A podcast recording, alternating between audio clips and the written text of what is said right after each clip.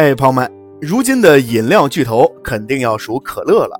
作为人人喜爱的肥宅快乐水，喝可乐最大的乐趣就在第一口。很多人表示，可乐一定要喝冰的，第一口的气儿是最足的，也是最爽的。于是，在现代人的餐桌上，你经常能够看见这种深棕色的饮料。人们喝可乐解渴、解腻、醒神，但关于可乐的知识，你知道多少呢？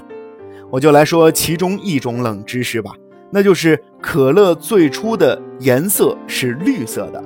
也许现在我们认为绿色是纯天然无污染的代表颜色，绿色的饮料我们也见得多，什么青苹果汁、哈密果汁就是绿色的。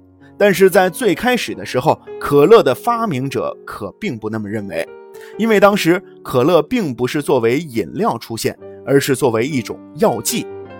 在约翰·彭伯顿发明可乐之后，人们首先发现可乐具有减轻头疼的作用。除此之外，可乐还有提神和镇静的疗效。于是，约翰便开始寻找有没有什么办法能将可乐的味道变得更好。他试着加入糖浆和水，然后放入冰块。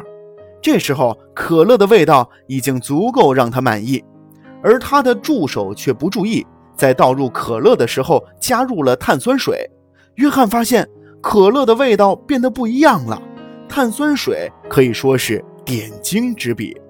不过，因为可乐原本是一种用草药汁熬出来的饮品，看起来的绿油油的，当时的人们还不太能接受这种颜色的液体。为了能够开拓市场，可乐的发明人决定往里面加入焦糖色素。于是，可乐的颜色就被固定下来，就是这种深棕色的饮料。把可乐的颜色改变以后，反响非常好，可乐的市场一下子就打开了。而现在，可乐推出的一种绿色包装的可乐生活，里边的可乐液体仍然是深棕色的，只是在配方上进行了改良。没有使用蔗糖，而是使用了一种糖和甜叶菊的叶子上的提取物，作为纯天然的甜味剂。